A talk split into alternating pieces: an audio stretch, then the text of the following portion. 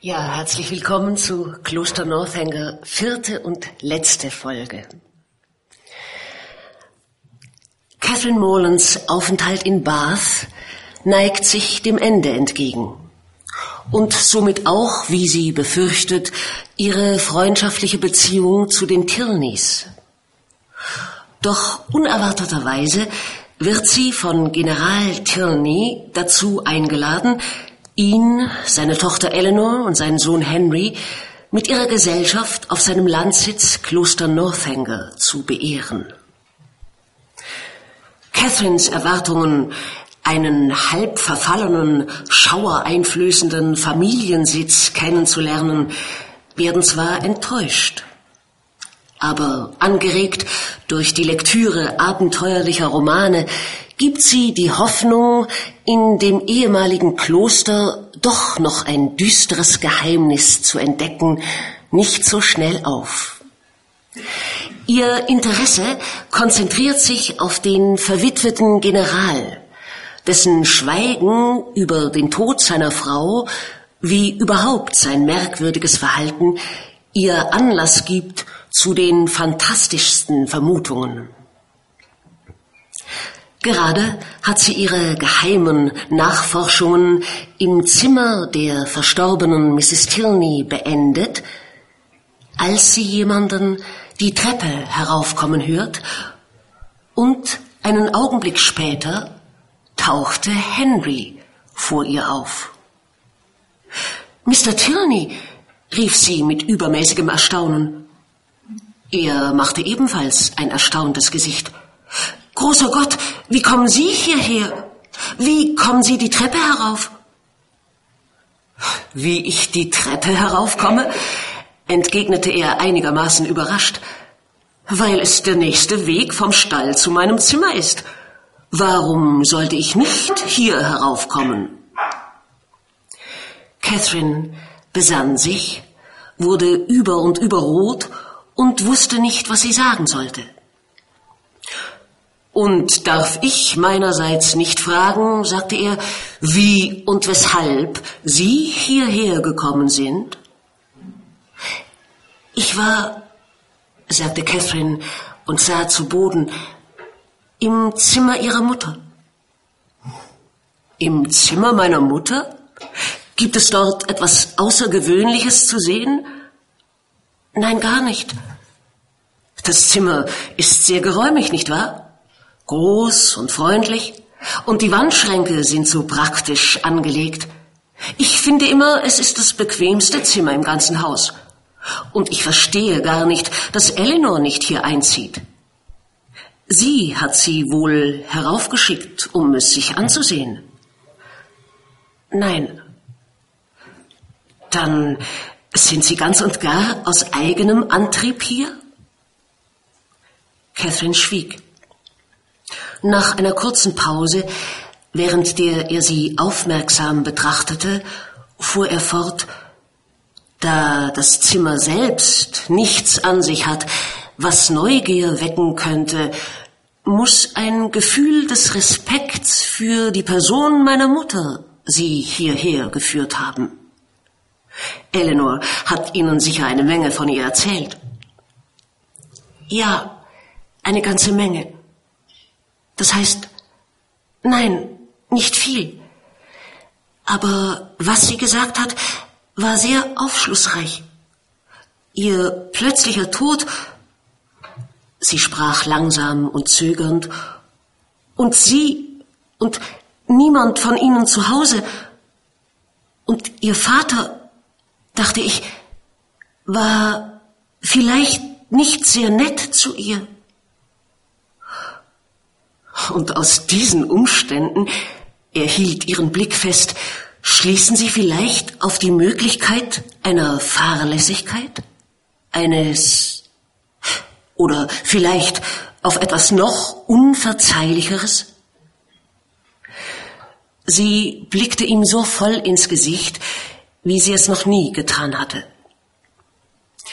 Die Krankheit meiner Mutter, fuhr er fort, der Anfall, der zu ihrem Tod führte, kam plötzlich. Die Krankheit selbst, eine Gallenentzündung, unter der sie schon lange litt, war allerdings chronisch.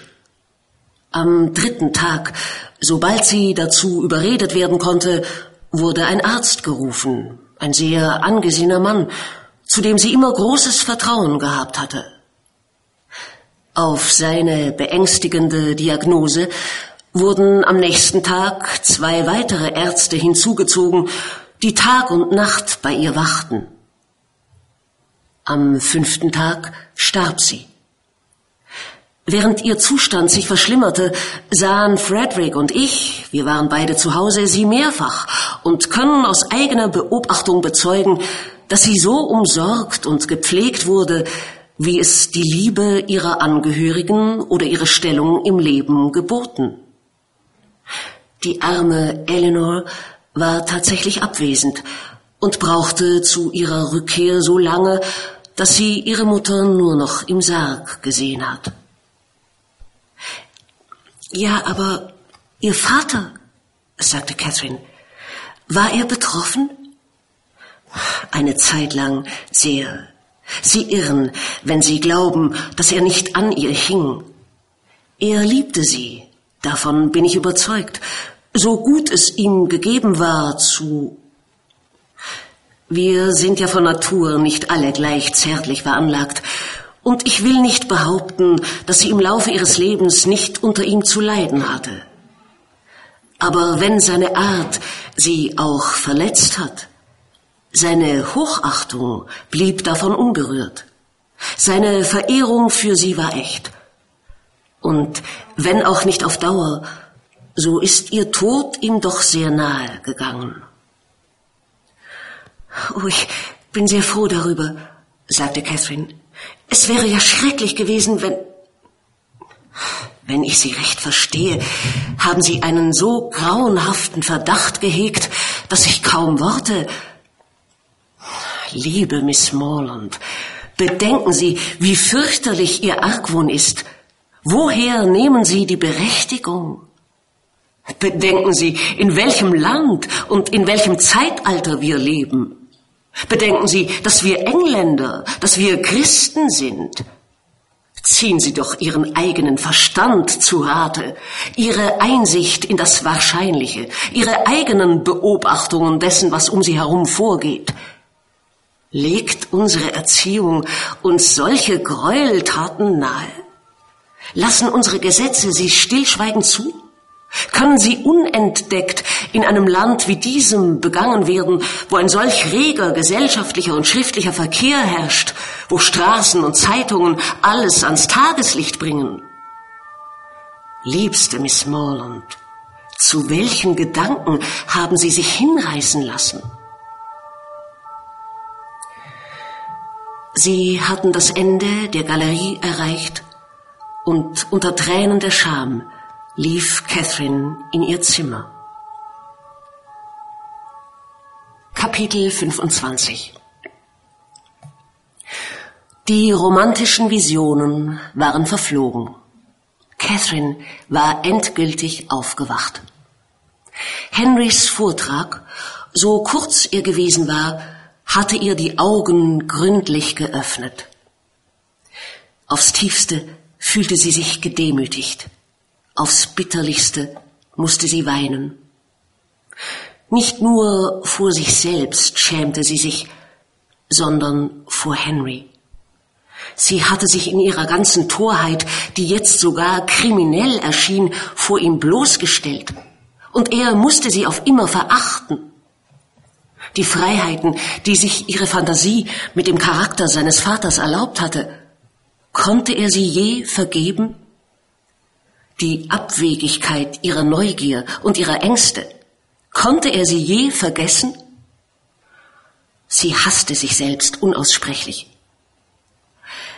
Er hatte, so schien ihr, er hatte ein oder zweimal vor diesem verhängnisvollen Tag so etwas wie Zuneigung zu ihr gezeigt. Aber jetzt? Kurz und gut, sie ging eine halbe Stunde unbarmherzig mit sich ins Gericht, stieg, als es fünf schlug, mit gebrochenem Herzen die Treppe zu ihnen hinunter und konnte auf Eleanors Frage, ob ihr auch wohl sei, kaum eine verständliche Antwort geben. Henry trat bald nach ihr ins Zimmer und der einzige Unterschied in seinem Benehmen ihr gegenüber bestand darin, dass er noch aufmerksamer zu ihr war als sonst. Noch nie hatte Catherine dringender Trost gebraucht. Und er sah aus, als sei er sich dessen bewusst. Der Abend verging, ohne dass seine wohltuende Höflichkeit nachließ. Langsam hob sich ihre Stimmung bis zu bescheidener Gelassenheit. Sie konnte das Geschehene weder vergessen noch verteidigen, aber sie konnte hoffen, dass es ein Geheimnis bleiben und sie nicht Henrys ganze Achtung kosten werde.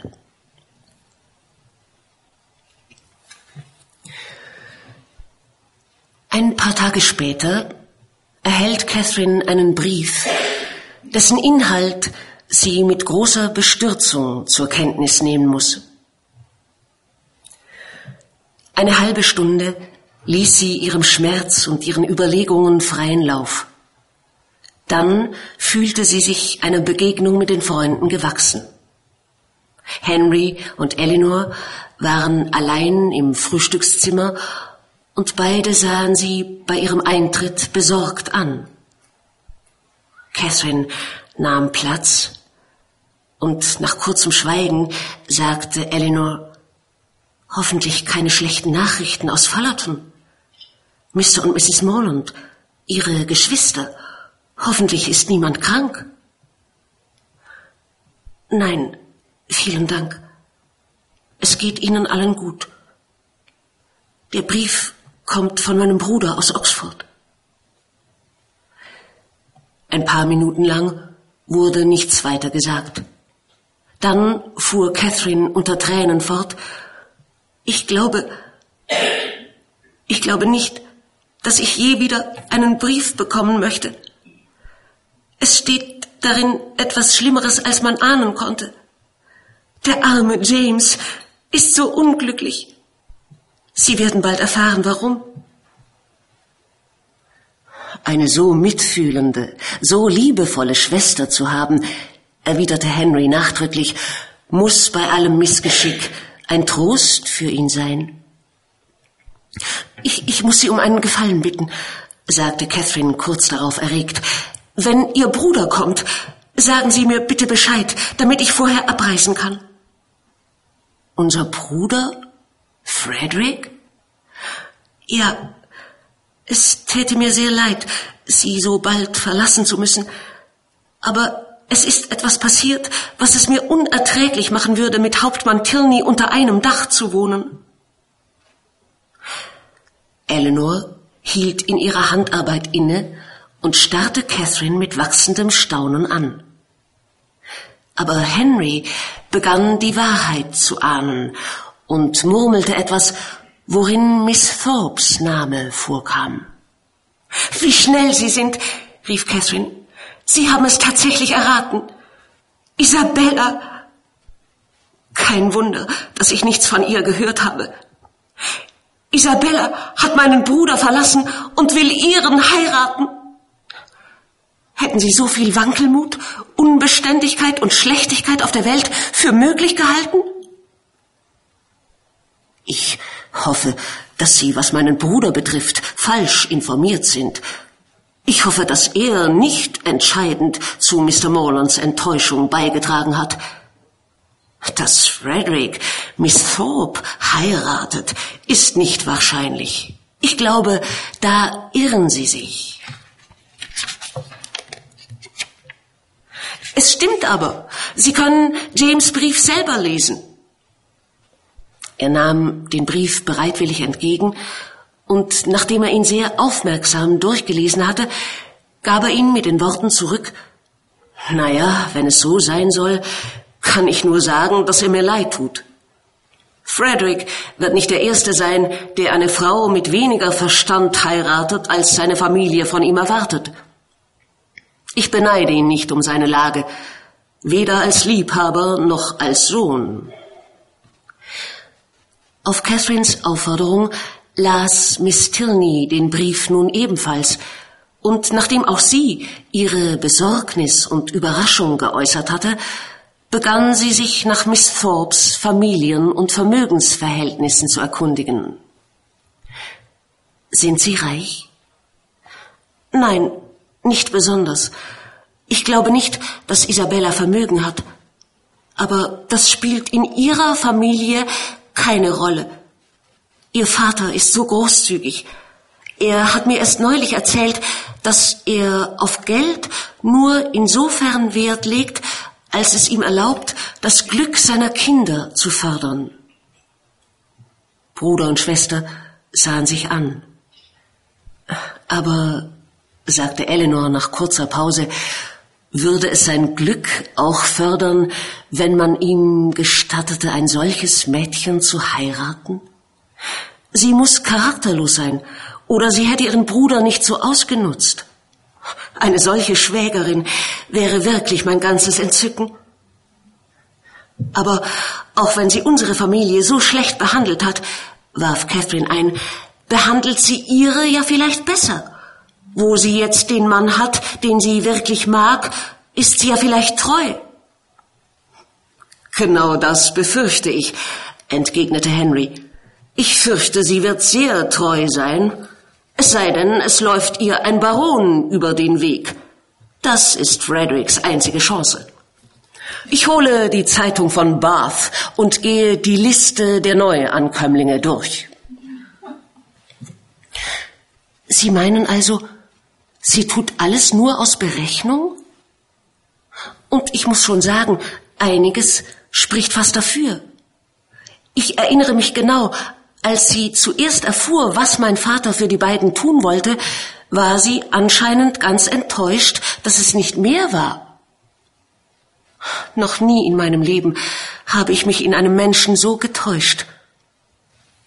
Aber, fügte sie nach kurzer Überlegung hinzu, um ehrlich zu sein, es kränkt und schmerzt mich zwar, dass ich sie nicht mehr lieben kann, dass ich nie wieder von ihr hören, sie vielleicht nie wiedersehen soll, aber ganz so sehr, wie man hätte erwarten können, trifft es mich nicht.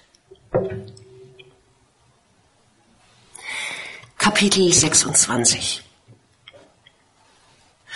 Von nun an machten die drei jungen Leute dieses Thema immer wieder zum Gegenstand ihres Gesprächs.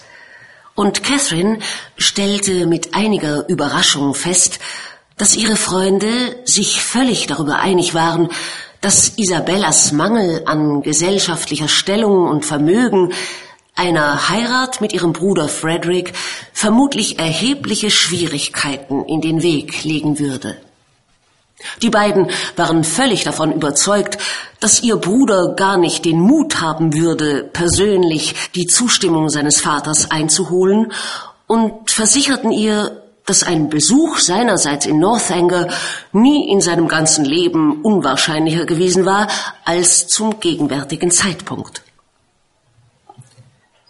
Ein oder zwei Tage vergingen und brachten keine Neuigkeiten von Hauptmann Tilney. Sein Bruder und seine Schwester wussten nicht, was sie davon halten sollten.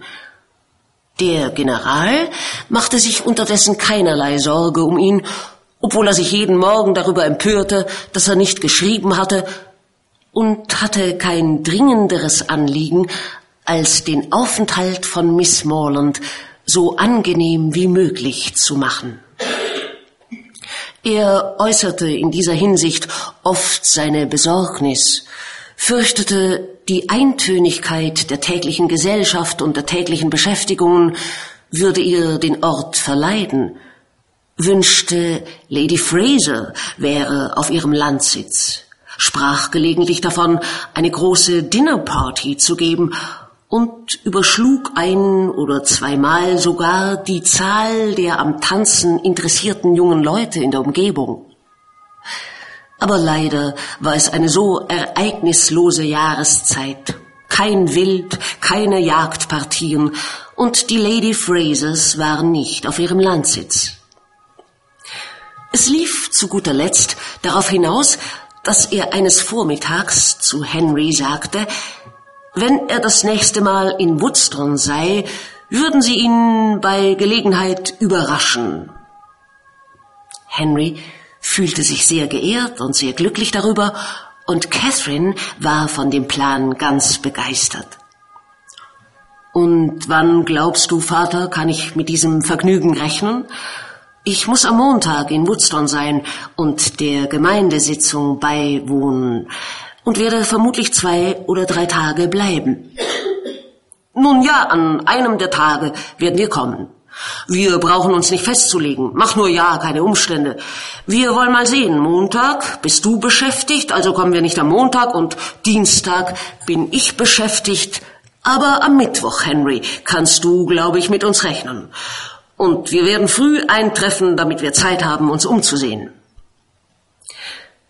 Selbst ein Ball hätte Catherine nicht willkommener sein können als dieser kleine Ausflug.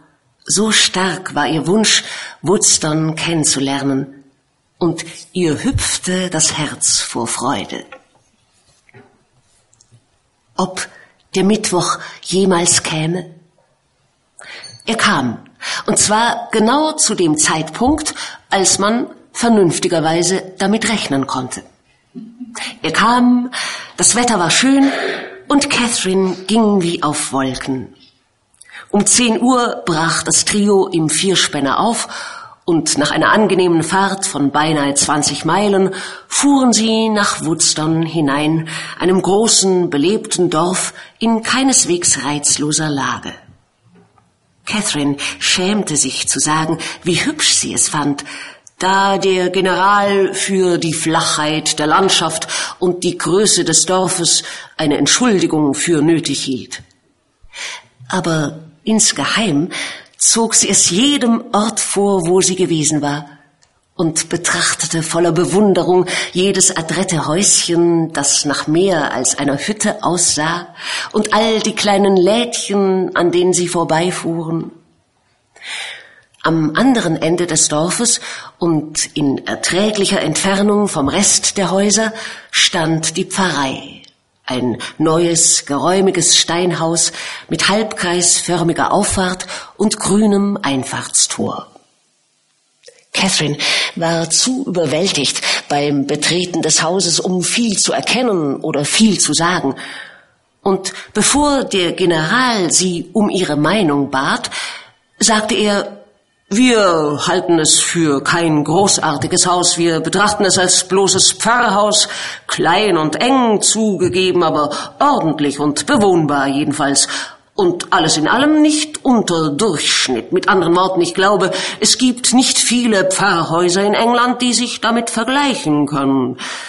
Verbesserungen wären denkbar. Ich wäre der Letzte, der das bestreiten wollte und in vernünftigen Grenzen vielleicht ein Erkerfenster durchbrochen, obwohl uns gesagt, wenn mir etwas von Herzen zuwider ist, dann.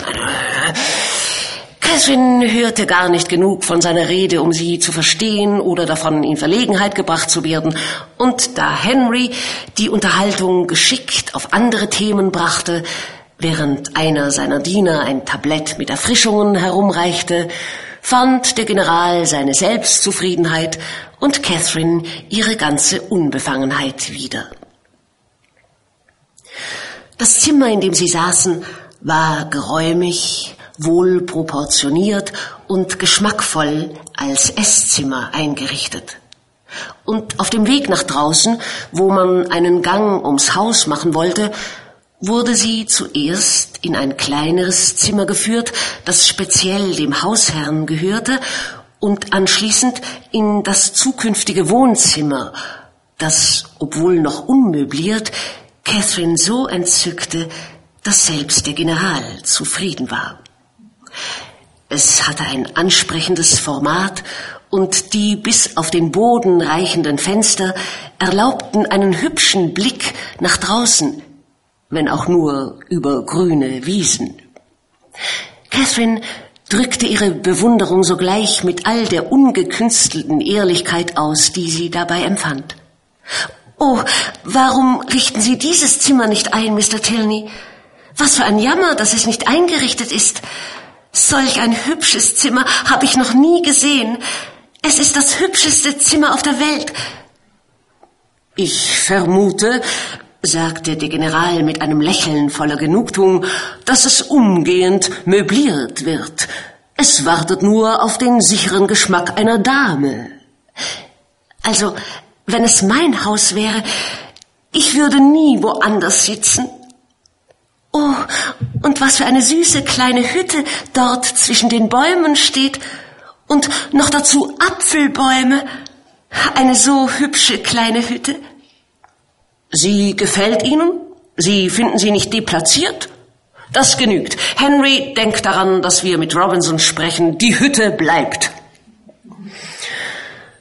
Dieses Kompliment ließ Catherine zur Besinnung kommen und augenblicklich verstummen. Und obwohl der General sich ausdrücklich nach ihrer Lieblingsfarbe bei der Wahl der Tapeten und Vorhänge erkundigte, war aus ihr keine Meinung zu diesem Thema herauszulocken. Nach einem gemütlichen Spaziergang über Wiesen und durch einen Teil des Dorfes, einem anschließenden Besuch der Stelle, um einige Verbesserungen zu begutachten, und einer ausgelassenen Tollerei mit einem Wurf junger Hunde, gerade alt genug zum Herumtapsen, war es vier Uhr. Sie wollten noch essen und um sechs die Rückfahrt antreten. Nie war ein Tag so schnell vergangen. Als der General seinen Kaffee getrunken hatte, nahm die Kutsche sie um sechs Uhr wieder auf, und so erfreulich war der Tenor seines Verhaltens während des ganzen Besuchs gewesen, so sehr glaubte sie seinen Ansprüchen gerecht geworden zu sein, dass sie Woodston unbesorgt über das Wie oder das Wann einer eventuellen Rückkehr verlassen hätte, hätte sie im Hinblick auf die Wünsche seines Sohnes ebenso zuversichtlich sein können. Kapitel 28 Wenig später sah sich der General genötigt, eine Woche in London zu verbringen und verließ Northanger mit dem tiefsten Bedauern, dass ihn die Pflicht auch nur eine Stunde lang um Miss Morlands Gesellschaft bringen sollte. Und er legte seinen Kindern die Sorge um ihr Wohlbefinden und ihre Unterhaltung während seiner Abwesenheit dringend ans Herz. Seine Abreise ließ Catherine zum ersten Mal am eigenen Leibe erfahren, dass ein Verlust unter Umständen auch ein Gewinn sein kann. Voll Heiterkeit verbrachten sie ihre Zeit. Jede Arbeit wurde gern getan, jedem Lachen nachgegeben, jede Mahlzeit verging unter Ausgelassenheit und guter Laune. Sie machten Spaziergänge, wohin und wann es ihnen gefiel, und die Freiheit, mit der sie über ihre Zeit, ihre Vergnügungen und ihre Mußestunden verfügen konnten, machte ihr deutlich klar, welchen Zwang die Gegenwart des Generals ihnen auferlegt hatte und ließ sie die vorübergehende Befreiung dankbar genießen. Vor Ablauf einer Woche jedoch, Henry war inzwischen nach Woodstone aufgebrochen befanden sich die beiden Mädchen spät am Abend gerade auf dem Weg nach oben in ihre Zimmer, als sie durch das laute Geräusch der Hausklingel erschreckt wurden. Nachdem die erste überraschte Besorgnis sich in einem Du lieber Himmel, wer mag das sein, Luft gemacht hatte, kam Eleanor zu dem Schluss, dass es nur ihr ältester Bruder sein könne und sie eilte hinunter, um ihn zu begrüßen. Catherine ging in ihr Zimmer, um sich, so gut es ging, für eine nähere Bekanntschaft mit Hauptmann Tilney zu wappnen. Eine halbe Stunde war vergangen, als sie hörte, dass sich jemand verstohlen ihrer Tür näherte. Entschlossen, sich nicht von kindischen Angstvorstellungen hinreißen zu lassen, stand sie leise auf und öffnete die Tür.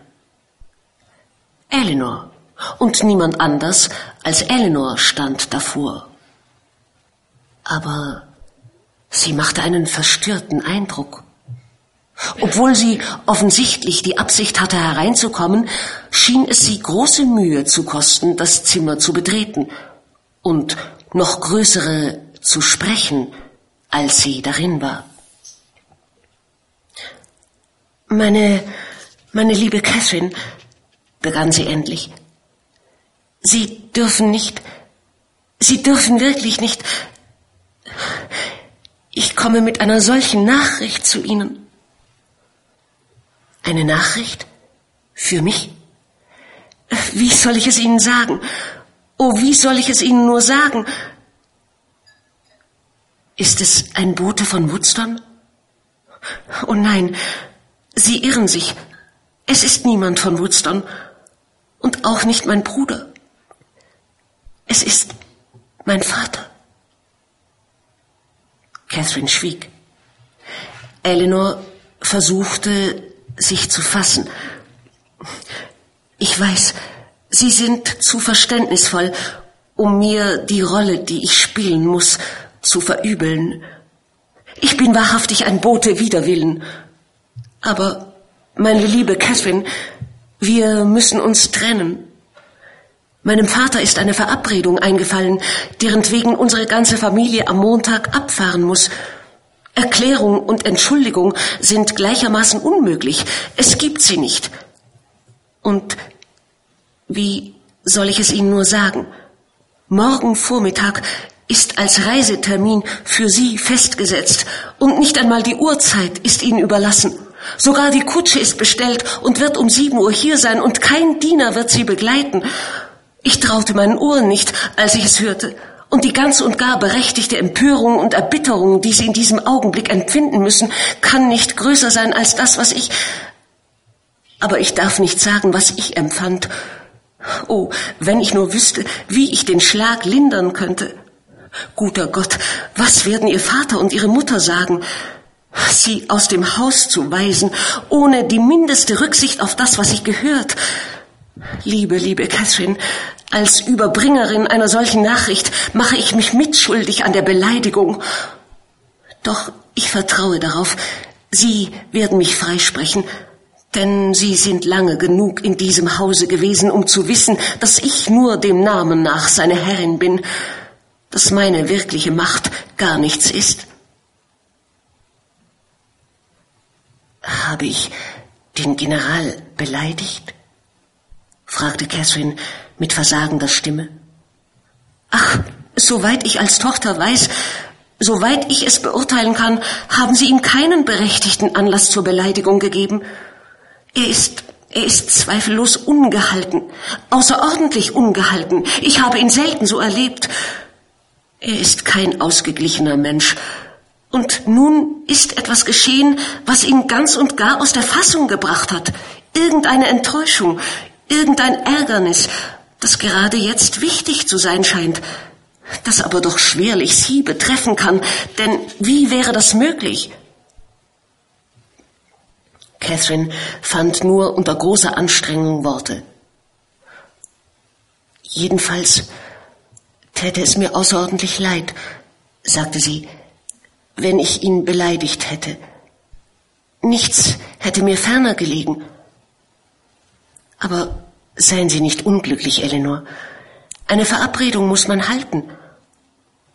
Ich bedauere nur, dass man nicht früher daran gedacht hat. Dann hätte ich nach Hause schreiben können. Aber es hat weiter keine Bedeutung. Ich hoffe es. Ich hoffe von ganzem Herzen, dass es für Ihre Sicherheit keine Bedeutung hat. Aber für alles andere ist es von größter Bedeutung für Seelenfrieden, Ansehen, Anstand, für ihre Familie, für die Welt. Wären ihre Freunde, die Allens, noch in Bath, dann könnten sie mit Leichtigkeit zu ihnen fahren. In ein paar Stunden wären sie da. Aber eine Reise von 70 Meilen mit der Postkutsche in ihrem Alter, allein, ohne Begleitung. Ach, die Reise ist gar nichts. Denken Sie gar nicht daran. Und wenn wir uns trennen müssen, auf ein paar Stunden früher oder später kommt es auch nicht an. Ich kann um sieben fertig sein. Lassen Sie mich rechtzeitig wecken. Eleanor merkte, dass Catherine allein sein wollte. Und da es ihr für sie beide besser schien, weitere Gespräche zu vermeiden, verließ sie sie mit einem bis morgen früh. Quälend langsam verging die Nacht. An Schlaf oder an Ruhe, die den Namen Schlaf verdiente, war nicht zu denken. Das Zimmer, in dem nach ihrer Ankunft ihre überspannte Fantasie sie gepeinigt hatte, war noch einmal der Schauplatz erregter Einbildungen. Aber wie anders als damals war jetzt der Anlass ihrer Ruhelosigkeit. Wie viel trostloser in seiner Greifbarkeit und Alltäglichkeit. Ihre Angst beruhte auf Tatsachen, ihre Befürchtungen auf Wahrscheinlichkeit. Und während sie so in Gedanken mit dem wirklichen und lebensnahen Bösen beschäftigt war, berührten und beeindruckten sie die Einsamkeit ihrer Lage, die Dunkelheit des Zimmers, das Alter des Gebäudes überhaupt nicht. Obwohl ein heftiger Wind wehte und oft merkwürdige und plötzliche Geräusche im ganzen Haus hervorrief, hörte sie all dem, während sie Stunde um Stunde wach lag, ohne Neugier oder Panik zu. Kapitel 29 Catherine fühlte sich zu elend, um Angst zu haben. Vor der Reise selbst graute ihr nicht, und sie fuhr los, ohne ihre Dauer zu scheuen oder das Alleinsein zu empfinden. In eine Ecke der Kutsche gelehnt, ließ sie ihren Tränen freien Lauf. Unglücklicherweise führte ihr Weg über dieselbe Landstraße, auf der sie vor erst zehn Tagen so glücklich nach Woodstone und zurückgefahren war. Mit jeder Meile, die sie Woodstone näher brachte, wuchs ihre Qual. Und als sie in fünf Meilen Entfernung die Abzweigung passierte, die dorthin führte, und an Henry dachte, so nah und doch so ahnungslos, wurde sie von Schmerz und Erschütterung überwältigt. Der Tag, den sie in Woodstone verbracht hatte, zählte zu den glücklichsten ihres Lebens. Dort, an eben jenem Tag, hatte der General in Bezug auf Henry und sie solch eindeutige Formulierungen benutzt, hatte sich so unmissverständlich ausgedrückt und verhalten, dass sie zutiefst davon überzeugt gewesen war, er wünschte ihre Heirat tatsächlich. Ja, erst vor zehn Tagen hatte er sie überglücklich gemacht mit seiner betonten Zuvorkommenheit, hatte sie sogar verwirrt durch seine vielsagenden Anspielungen. Und nun, was hatte sie getan? Oder was hatte sie zu tun versäumt, um einen solchen Umschwung zu verdienen? Das einzige Vergehen gegen ihn, das sie sich vorzuwerfen hatte, hatte ihm kaum zu Ohren kommen können. Absichtlich jedenfalls konnte Henry sie nicht verraten haben. Sollte sein Vater allerdings durch einen unglücklichen Zufall von dem erfahren haben, was sie zu denken und zu suchen gewagt hatte, von ihren unberechtigten Hirngespinsten und beleidigenden Nachforschungen, dann durfte keine noch so große Empörung sie überraschen. Wenn er wusste, dass sie ihn des Mordes verdächtigt hatte, dann durfte sie sich nicht wundern, wenn er sie aus dem Hause wies. Während ihr so Zweifel und Fragen in ständigem Kreislauf durch den Kopf gingen, ohne dass ihr Verstand fähig war, länger als einen Augenblick bei einem einzigen Punkt zu verweilen, vergingen die Stunden und ihre Reise näherte sich ihrem Ende schneller, als ihr lieb war. Die Rückkehr der Heldin am Ende ihrer Laufbahn in ihr heimatliches Dorf mit der ganzen Würde einer Gräfin, mit einem langen Zug von adligen Verwandten, in einer Reihe vornehmer Kutschen, ist ein Ereignis, bei dem die Feder jeder Autorin allen Grund hat, mit Entzücken zu verweilen.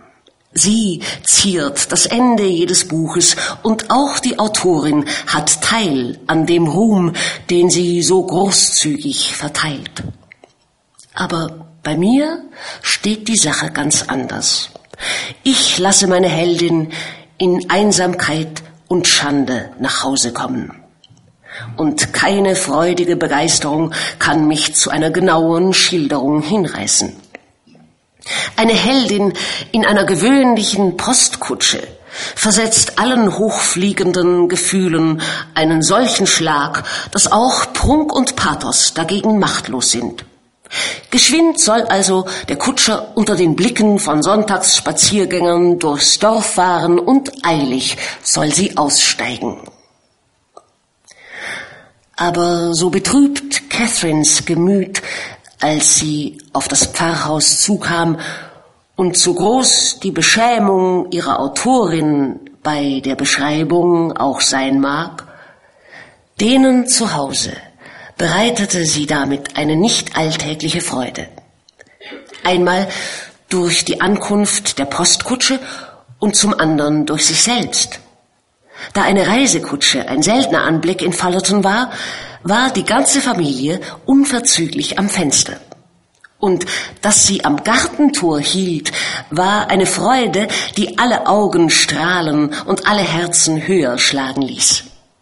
Glücklich der Blick, der Catherine zuerst erkannte. Glücklich die Stimme, die die Entdeckung verkündete. Ihr Vater, ihre Mutter, Sarah, George und Harriet alle an der Tür versammelt, um sie mit liebevoller Ungeduld zu begrüßen. Das war ein Anblick, der die schönsten Gefühle in Catherines Herzen weckte. Und in der Umarmung jedes Einzelnen fühlte sie sich über alle Erwartung getröstet. So umgeben, so ans Herz gedrückt, fühlte sie sich beinahe glücklich. In der freudigen Geborgenheit familiärer Liebe war der Schmerz für eine Weile gedämpft.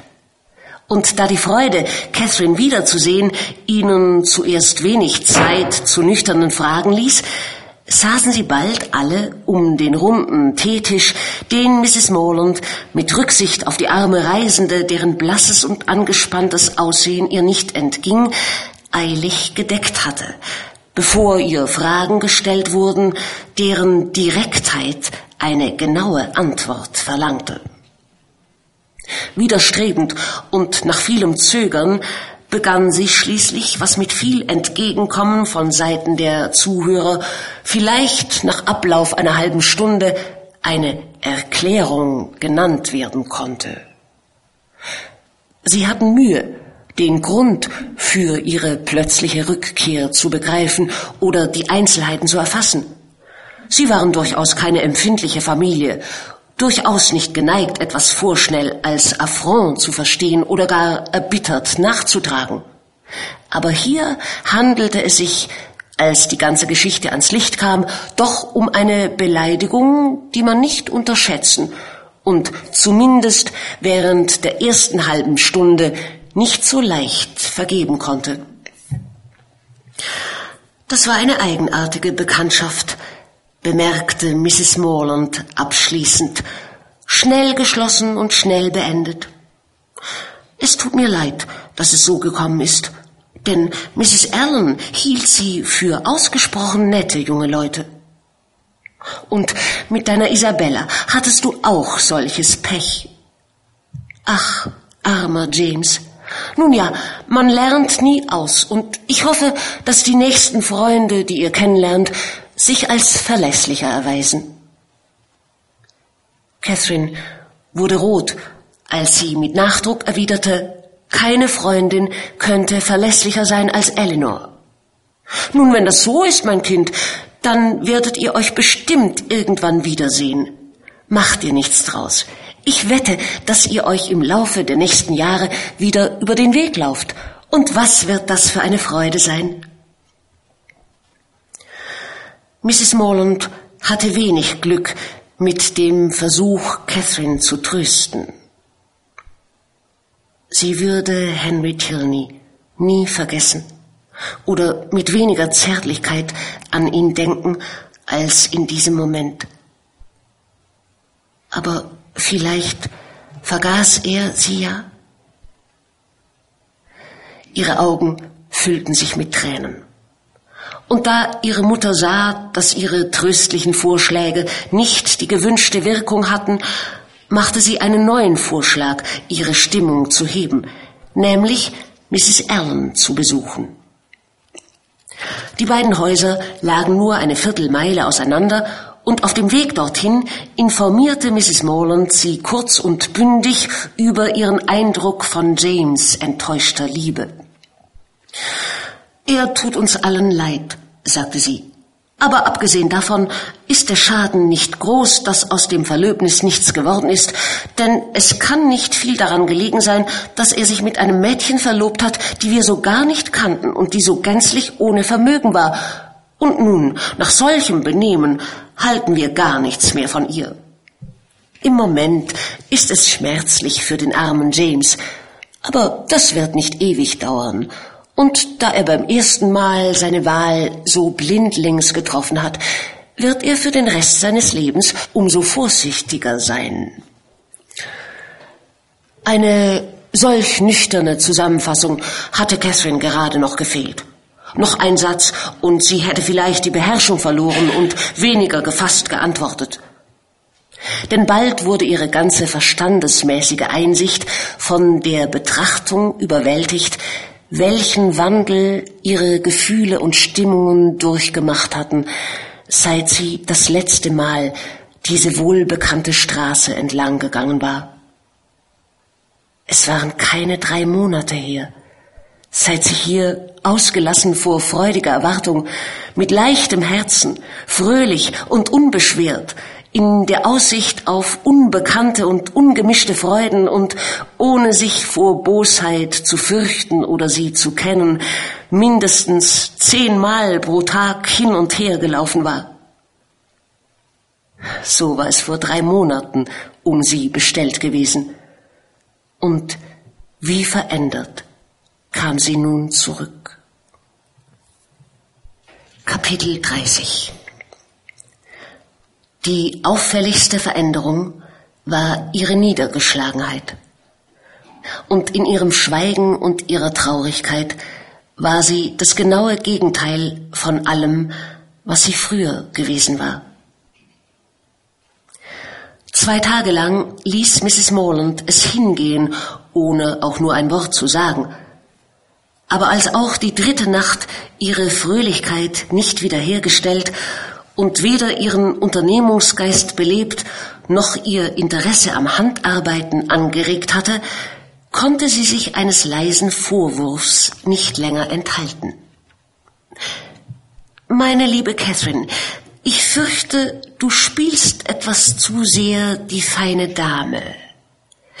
Bath spuckt dir zu viel im Kopf herum. Aber alles hat seine Zeit. Bälle und Theater und Arbeit. Du hast dich nun lange genug amüsiert, jetzt musst du versuchen, dich nützlich zu machen.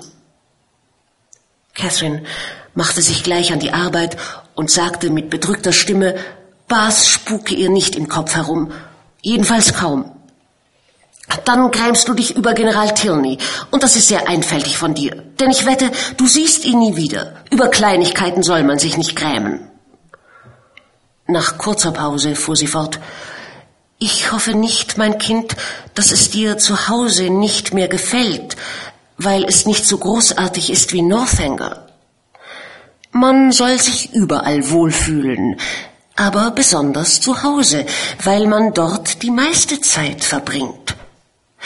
Es hat mir gar nicht recht gefallen, dass du beim Frühstück so viel über das französische Brot in Northanger geredet hast.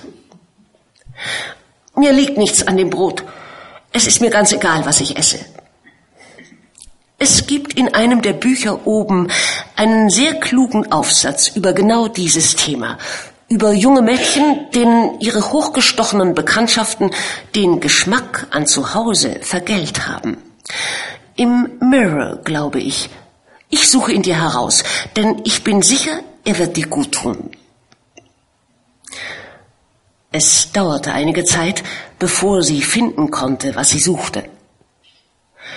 Da sie bei ihrer Beschäftigung so viel Lärm machte, dass die übrigen Geräusche im Haus nicht zu ihr heraufdrangen, ahnte sie nicht, dass innerhalb der letzten paar Minuten ein Besucher ins Haus gekommen war, bis ihr Blick bei ihrem Eintritt ins Zimmer als erstes auf einen jungen Mann fiel, den sie noch nie gesehen hatte.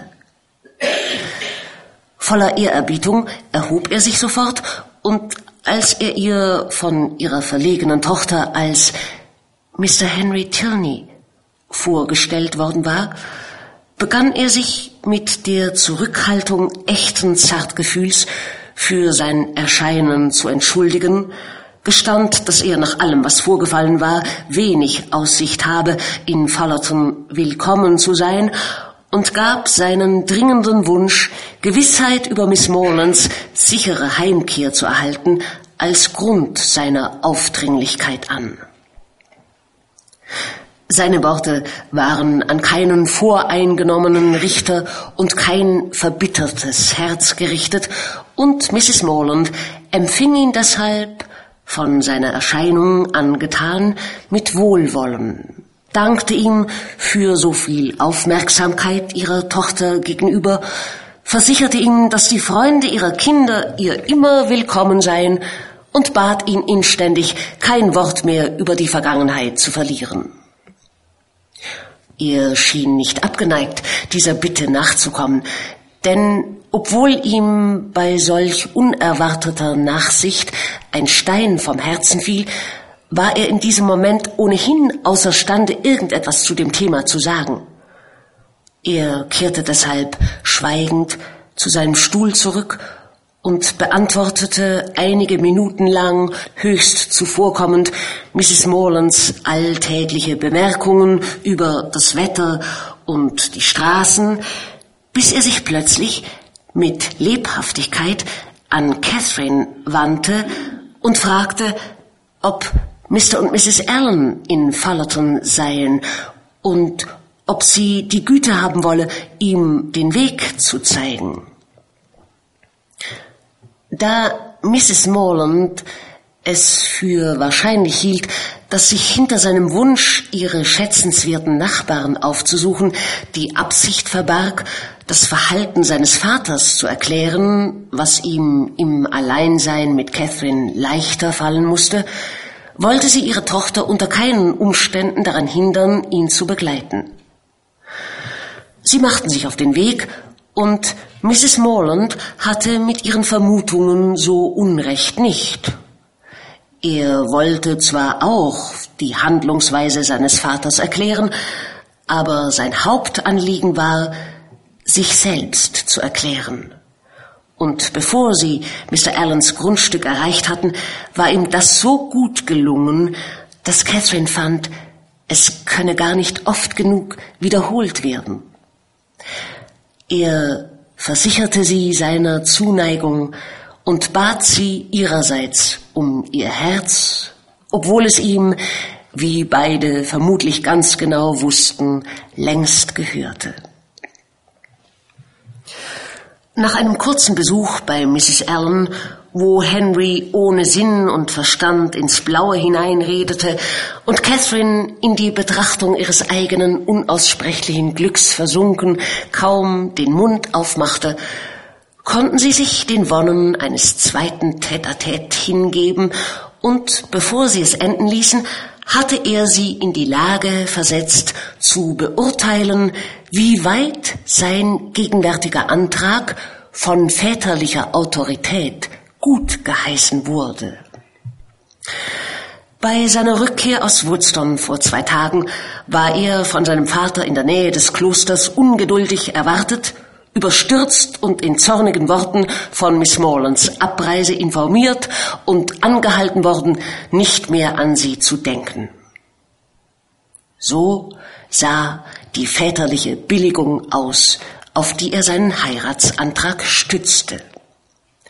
Und als er dazu überging, Catherine die Einzelheiten zu berichten und die Motive für das Verhalten seines Vaters zu erklären, steigerten sich ihre Empfindungen zu jubelndem Triumph. Der General hatte ihr nichts vorzuwerfen, als dass sie unwissentlich Gegenstand einer Täuschung geworden war, die sein Stolz nicht verzeihen konnte. Ihre einzige Schuld bestand darin, weniger reich zu sein, als er angenommen hatte. Irregeführt von dem Glauben an ihren Reichtum und ihre Erbansprüche hatte er in Bath ihre Bekanntschaft gesucht, sie ausdrücklich nach Northanger eingeladen und zu seiner Schwiegertochter bestimmt. Bei der Entdeckung seines Irrtums schien es ihm das Beste, sie aus dem Haus zu werfen. John Thorpe hatte ihn zuerst getäuscht. Als der General eines Abends im Theater in Bath bemerkte, dass sein Sohn sich über Gebühr um Miss Morland bemühte, hatte er sich bei Thorpe erkundigt, ob er mehr von ihr wisse als ihren Namen. Thorpe der damals noch ziemlich entschlossen war, selbst Catherine zu heiraten, hatte seine Eitelkeit dazu bewegt, die Familie als reicher darzustellen, als er sich in seiner Eitelkeit und Habgier eingebildet hatte. Ja, Catherines intimes Verhältnis zu den Allens hatte ihn davon überzeugt, dass sie später großzügig für sie sorgen würden und von ihr als der fast offiziellen Erbin von Fullerton zu sprechen, ergab sich daher wie von selbst. Auf diese Informationen hatte sich der General verlassen, denn es war ihm gar nicht eingefallen, ihre Glaubwürdigkeit zu bezweifeln. Nun aber war er bei seinem Aufenthalt in London zufällig Thorpe wieder begegnet, und der, verärgert durch Catherines Ablehnung, beeilte sich, alles zu widerrufen, was er vorher zum Vorteil der Morlands gesagt hatte. Sie waren in Wirklichkeit eine notleidende Familie, obendrein von beispiellosem Kinderreichtum, auf einen Lebensstil erpicht, der in keinem Verhältnis zu ihren finanziellen Verhältnissen stand, darauf aus, es durch reiche Beziehungen zu etwas zu bringen, kurz eine vorlaute, prahlerische, berechnende Bande. Der entgeisterte General ließ mit fragendem Blick den Namen Allen fallen, und auch hier hatte Thorpe seinen Irrtum einsehen müssen. Das genügte dem General. Erbost auf alle Welt, außer sich selbst, machte er sich am nächsten Tag auf den Weg zum Kloster und man weiß, wie er sich dort aufgeführt hat. Ich überlasse es dem Scharfsinn meiner Leser zu entscheiden, wie viel Henry von all dem Catherine bei dieser Gelegenheit mitteilte. Sie jedenfalls hatte genug gehört, um zu finden, dass sie in ihrem Verdacht, General Tilney habe seine Frau entweder ermordet oder eingekerkert, weder seinem Charakter Unrecht getan, noch seine Grausamkeit übertrieben hatte. Als Henry all dies von seinem Vater berichten musste, kam er sich so erbärmlich vor wie an dem Tag, als er es sich selbst eingestand. Die Unterhaltung zwischen Vater und Sohn in Northanger war nicht gerade freundlich gewesen. Als Henry hörte, wie Catherine behandelt worden war, als ihm der Standpunkt seines Vaters klar wurde und man ihm zumutete, sich damit abzufinden, hielt er mit seiner offenen Entrüstung nicht zurück und erklärte standhaft seine Absicht, um ihre Hand anzuhalten. Der General war außer sich in seinem Zorn und sie trennten sich in fürchterlicher Verstimmung. Kapitel 31 Mr. und Mrs. Morlands Überraschung von Mr. Tierney um die Hand ihrer Tochter gebeten zu werden, war einige Minuten lang groß, da sie nie auf den Gedanken gekommen waren, dass bei beiden überhaupt Liebe im Spiel war.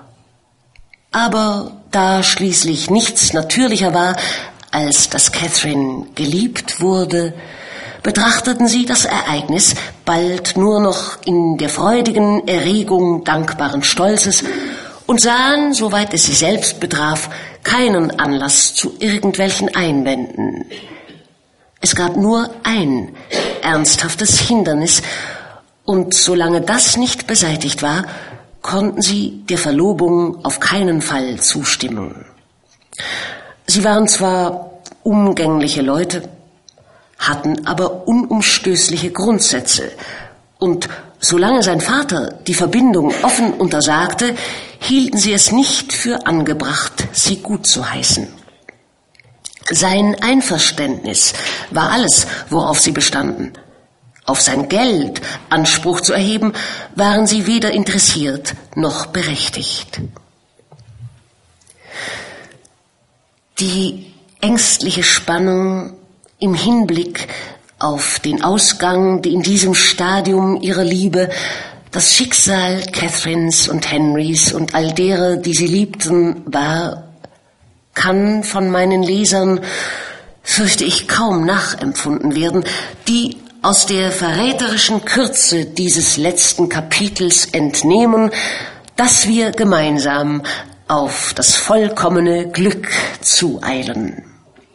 Nur die Mittel, durch die ihre frühe Heirat erreicht wurde, liegen noch im Ungewissen. Welcher Umstand konnte wohl eine Persönlichkeit wie den General beeinflussen? Der Umstand, der am meisten dazu beitrug, war die Hochzeit seiner Tochter mit einem Mann von Vermögen und Einfluss, die im Laufe des Sommers stattfand. Ein Gewinn an Ansehen, der ihn in einen Anfall guter Laune versetzte.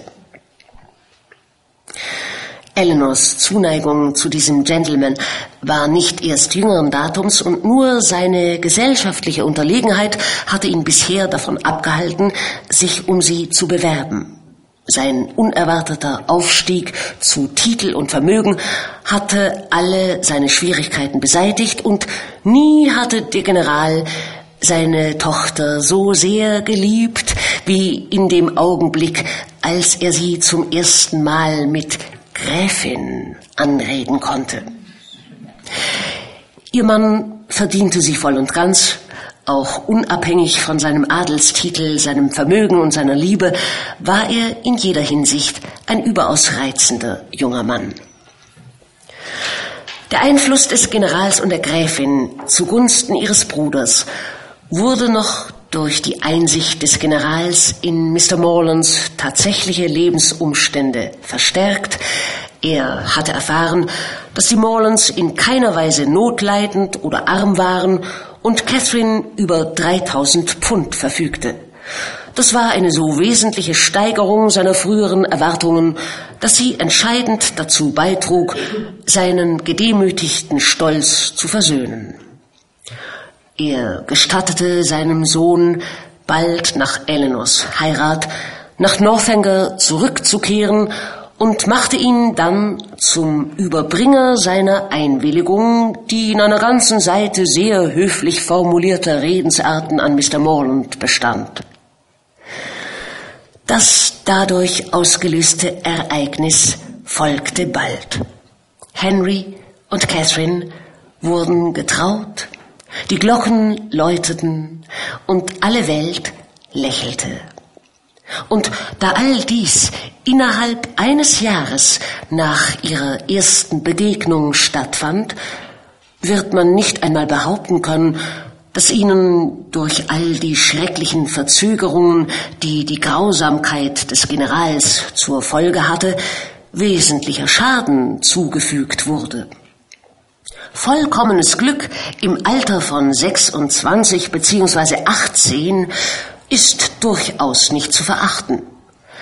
Und da ich bekenne, dass meiner Überzeugung nach die ungerechte Einmischung des Generals, anstatt ihr Glück zu beeinträchtigen, es vielleicht eher förderte, weil sie sich dadurch gegenseitig besser kennenlernten und sich ihre Zuneigung verstärkte, überlasse ich es meinen Lesern zu entscheiden, ob es letzten Endes die Absicht dieses Buches ist, die Tyrannei der Eltern zu empfehlen oder den Ungehorsam der Kinder zu belohnen.